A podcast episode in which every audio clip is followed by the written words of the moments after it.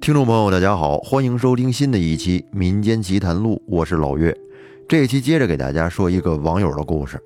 这个故事说的是他父亲，父亲好喝酒，有一次喝多了之后发生的事儿。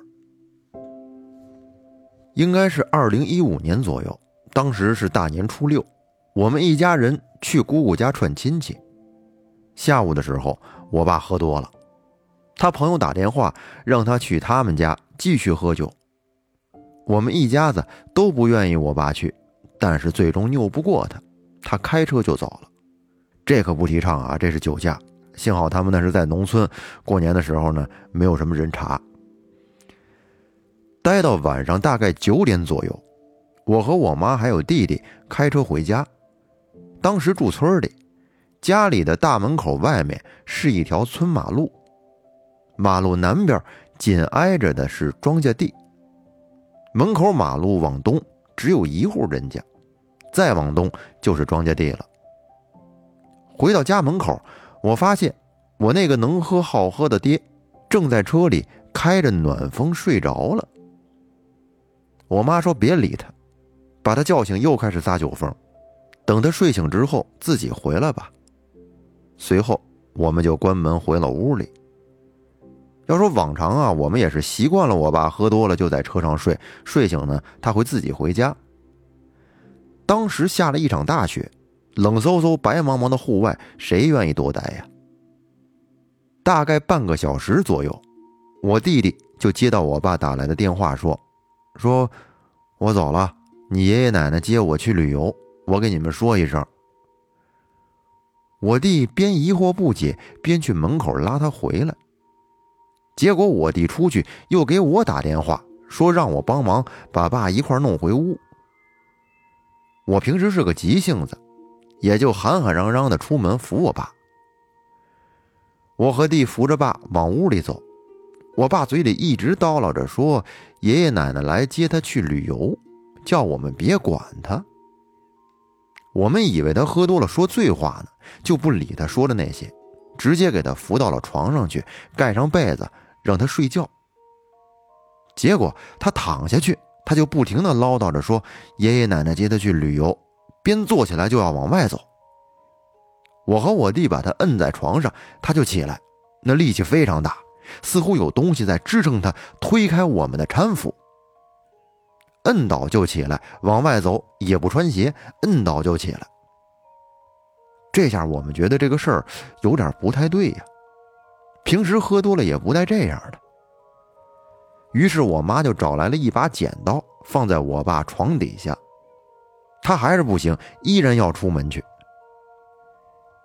当时家里有一根很粗的桃树枝儿，我翻出来就狠狠地抽在我爸盖的被子上。我发现呢，这桃树枝儿一抽在我爸的这个身上，他就立马不喊出门了，不抽就不行。于是乎，我就拿这桃枝狠狠地抽我爸身上那厚被子，这就相当于也抽我爸了。只要不抽就不行，他就要往外走。然后我就有点急了，便开始大声地骂骂咧咧起来，说：“谁在我家呀？赶紧给我滚！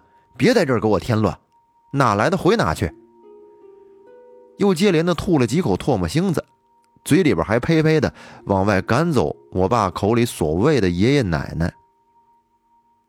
我弟当时都看呆了，说：“姐，你行，你真行。”说起来，我弟是有点害怕，但是我不怕，我反而此时此刻上劲儿起来，开始兴奋起来。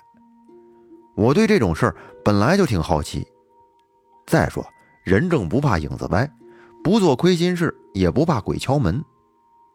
我身上自认为是正气浩荡，没有对不住的人和事儿，鬼畜都是怕我的。毕竟天地人神鬼畜六道轮回，鬼是怕人的，所以排在人神后面。所以我不怕，鬼怕我才是。我妈看我也是惊呆了，真没想到我居然这么冷静不胆怯。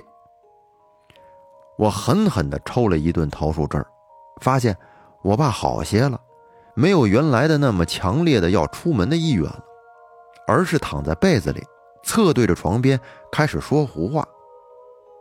这时他就好像跟谁在对话聊天一样。只见他对着眼前的柜子说：“是是是是，小雨结婚了，但是他姐还没结婚呢。让我把姑娘打发嫁出去了，再让我走吧。你别折腾我，我真是太累了。”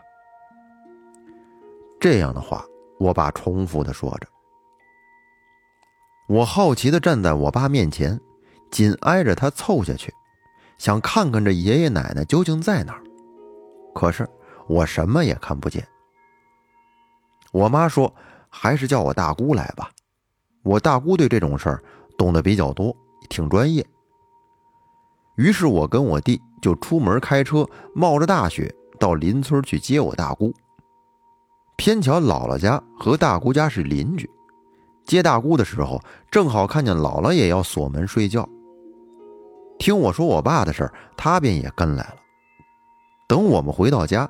我妈说：“哎呦，你们刚出门，你爸又开始嚷嚷，那个人又进来了，说是你们出门开了门的时候，那个人偷偷进来的。”我说：“我们当时出去的时候，我什么感觉也没有啊。”接着，我大姑利索的拿了几刀烧纸，在我爸头上转了好多圈，嘴里念念有词的说着什么。然后又拿来小米、粗盐和纸钱，迅速走到大门口烧掉。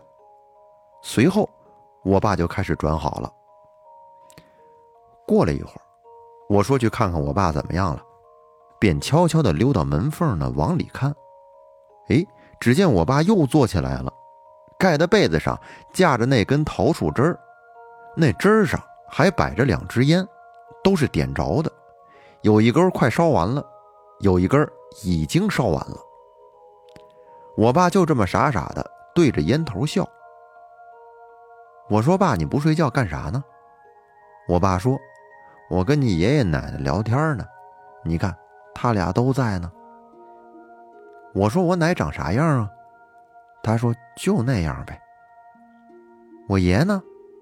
你爷爷就那样呗，还能啥样？我说：“我咋看不见？”爸说：“你胡闹，他就在这儿呢，你看不见。”我又好奇的站在床前看燃烧起的烟头。我爸说：“你爷爷是真好抽烟呢，这一根又一根，给完一根还要一根，真是烦人。不管了，我睡了啊。”说完躺下去，就一直睡到了第二天天亮。早上起来，看见我大姑坐在沙发上，我爸问：“大姐，你咋来了？”大姑说：“我怎么不能来呀？”“啊，能能能。”我们都憨笑着，问他昨晚干啥了。他说不知道。后来他说光记着到家门口开着车在门口溜达了好几圈，也找不到回家的路。好不容易停下来，就看见两个人，一男一女，分别站在两边的车玻璃前，笑着敲窗户，说要接我去旅游，模样就是你爷爷和你奶奶的模样。大姑埋怨我爸说：“咱爸咱妈都是通情达理的好人，怎么可能拉你走？一定是过路的小鬼假扮成你爸妈的样子拉人呢，叫你以后还喝，看你以后还出不出这种洋相。”真是啊，别人喝多了话痨睡觉，我爸喝多了都能招魂你说气人不？那这位朋友的故事到这儿就说完了。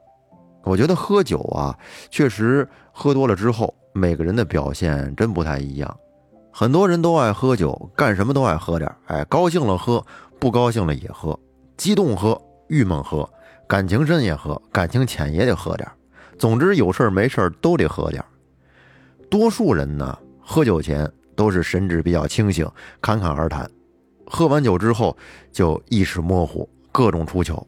有的人喝多了是摇摇晃晃的，呕吐不止；有的人呢。喝多了以后浑浑噩噩、呼呼大睡，我就是属于这种。喝多了之后呢，也不闹，就是呃躺床上睡觉去了。还有的人喝多了之后回家发酒疯，哎，打骂家人、摔东西。